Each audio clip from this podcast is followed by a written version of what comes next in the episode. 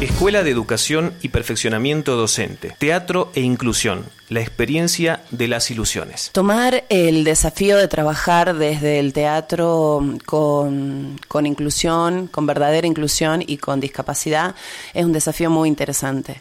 Creo que mm, es un desafío importantísimo en la vida de todo artista que pueda trabajar desde el arte y también es un desafío como persona. Para poder llevar adelante el proyecto de las ilusiones, hemos, desde la compañía La Morisqueta, trabajado mucho tiempo.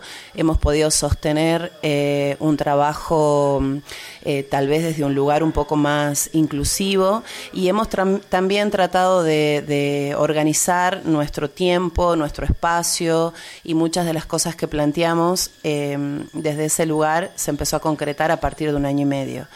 El trabajo con las personas con discapacidad no solamente tiene que ver con esto del despertar de la creatividad, sino también tiene que ver con el autoconocimiento, con el conocimiento del otro y con esa disposición que tenemos en el momento de estar en escena.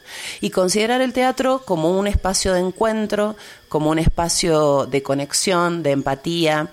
Eh, me parece que todas las personas cuando se van de este espacio de encuentro eh, claramente lo, lo plantean como, como, un lugar al que volverían una y mil veces.